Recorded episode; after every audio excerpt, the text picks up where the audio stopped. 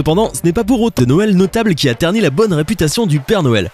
Tandis qu'on peut se remémorer certains d'entre eux et en rire, d'autres sont tout simplement horribles. Il y a une certaine logique derrière quand on y pense. Noël est une des rares occasions où les criminels peuvent avoir le visage complètement recouvert sans que personne ne se pose de questions. C'est pour cela qu'aujourd'hui, nous nous intéressons à 10 vilains crimes commis par des Pères Noël indiscutablement mauvais.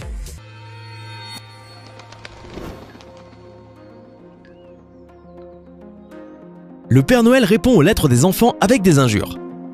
Tous les ans, la Poste du Canada met en place un service grâce auquel les enfants peuvent écrire une lettre au Père Noël et recevoir une réponse personnalisée.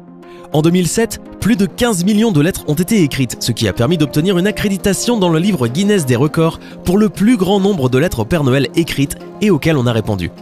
Quand il s'agit d'un service aussi important, l'erreur humaine, de quelque forme qu'elle soit, est inévitable. Cependant, ce qu'il s'est passé durant la période de Noël 2007 était entièrement calculé et malicieux.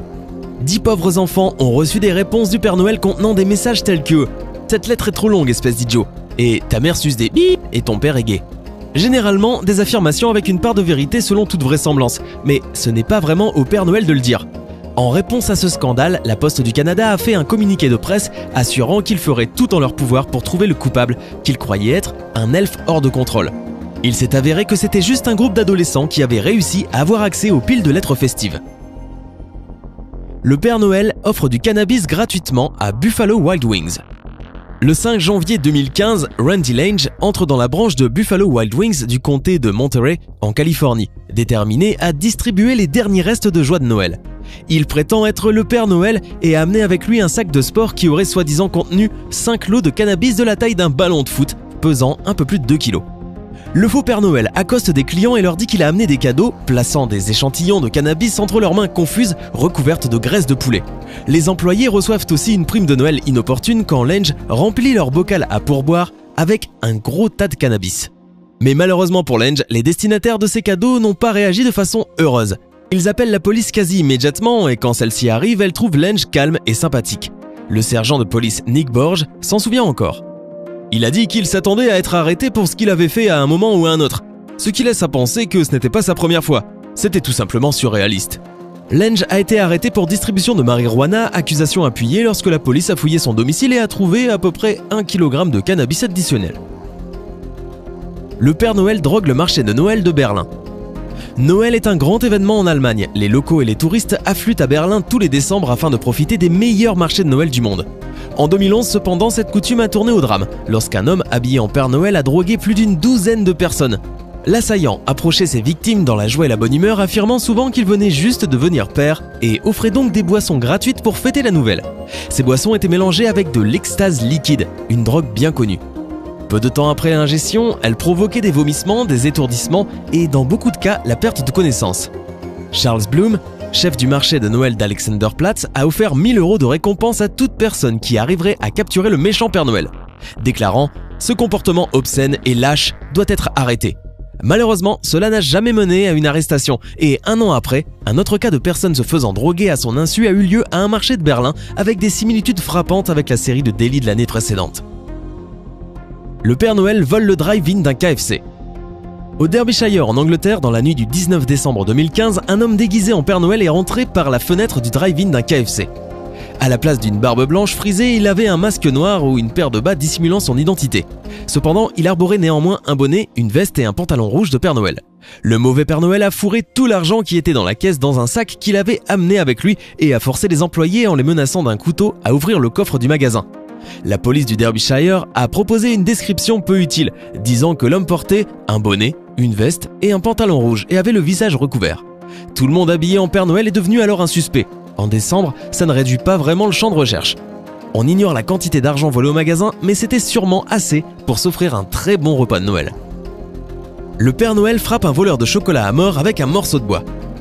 Le 10 décembre 2004, Elkin Clark était déguisé en Père Noël et vend des boîtes de chocolat Hershey dans le centre-ville d'Atlanta.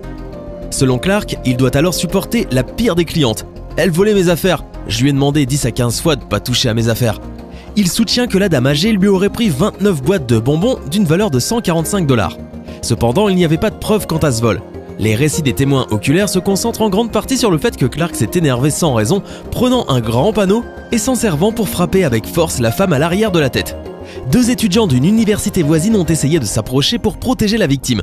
Pendant ce temps, Clark frappait la femme deux fois de plus alors que celle-ci était à terre. Un mois plus tard, la femme est décédée de ses blessures. Clark a essayé de faire réduire les accusations juridiques au motif que la femme, âgée de 74 ans, est morte à cause de problèmes de santé sous-jacents. Son appel fut sans succès. Le massacre de Covina. Aucun doute, c'est l'histoire la plus affreuse de cette vidéo. Si le titre ne semblait pas déjà inhumainement facétieux, il le sera certainement maintenant. Désolé pour cela. À Covina, une banlieue de Los Angeles, la veille de Noël 2008, Bruce Jeffrey Pardo est parti faire une tuerie. Ayant appris la finalisation de leur divorce une semaine auparavant, les victimes de sa rage étaient son ex-femme et sa famille. Pardo frappa à la porte de son ancienne belle famille en tenue complète de Père Noël. Dans ses mains était un paquet cadeau contenant diverses armes. Alors que la fille de son ancienne belle-sœur s'approchait de lui, anticipant joyeusement une visite du Père Noël, il lui tira une balle dans la tête. Elle survécut, mais neuf autres membres de cette famille n'eurent pas cette chance. La plupart semblent être morts de blessures par balle, vu que Pardo pulvérisa immédiatement la foule de 25 personnes avec des balles tirées d'armes de poing semi-automatiques. Après son crime, Pardo, en possession de 17 000 dollars en espèces et d'un billet d'avion pour le Canada, tenta vraisemblablement de s'échapper. Cependant, Pardo était blessé assez grièvement pour qu'il doive changer ses plans. Quelques heures plus tard, Bruce Pardo sera retrouvé par son frère chez lui, au sol, une balle dans la tête. Le Père Noël vole un hélicoptère. Le vendredi 27 novembre 2015, un homme en costume intégral de Père Noël est arrivé à l'aéroport Campo de Marte à Sao Paulo au Brésil, cherchant à louer un hélicoptère. C'était le début de la période des achats de Noël, plus précisément le Black Friday brésilien. Quand le pilote d'hélicoptère lui a demandé pourquoi il voulait louer un hélicoptère, l'imposteur du Père Noël a déclaré stoïquement qu'il voulait faire une surprise pour marquer cette journée spéciale. Cependant, le pilote fut plus que surpris lorsque quelques minutes plus tard, son client vêtu de rouge a révélé une arme et l'a forcé à voler jusqu'à une ferme loin de la ville. C'est là que le pirate de l'air avait rendez-vous avec son complice. Le duo de terroristes ont alors entrepris de ligoter le pilote et ils ont ensuite pris la fuite dans leur hélicoptère nouvellement acquis. Il a fallu plusieurs heures au pilote pour se libérer et encore plus de temps pour informer la police. L'hélicoptère ainsi que ses deux occupants semblaient s'être envolés comme par magie. Dans le meilleur des cas, ils les retrouveront peut-être un jour au pôle Nord. La bagarre entre le Père Noël et un adolescent fait pleurer une foule d'enfants. En décembre 2000, pendant une exposition de Noël intitulée Santa Sails In, qui avait lieu dans la ville balnéaire de Great Yarmouth en Angleterre, un homme de 35 ans habillé en Père Noël s'est battu avec un adolescent. Les dégâts à long terme ne furent infligés à aucun des participants de la bagarre, mais à la foule d'enfants confus qui fondirent en larmes alors que le Père Noël était menotté et embarqué. Pour leur part, la police a tenté de calmer la situation en emmenant certains des enfants les plus traumatisés au poste afin de leur montrer qu'ils avaient arrêté un imposteur et non pas le vrai Père Noël. Ils ont également fait un communiqué de presse plutôt élégant en disant Quelque temps après l'arrivée du traîneau du Père Noël, un autre homme portant un déguisement de Père Noël a été impliqué dans une dispute qui a conduit à une échauffourée. La police de Norfolk est certaine que le vrai Père Noël n'approuverait pas le fait que les gens se comportent ainsi, et bien sûr, il continuera ses visites d'avant Noël et sa livraison de cadeaux partout en Angleterre le jour de Noël.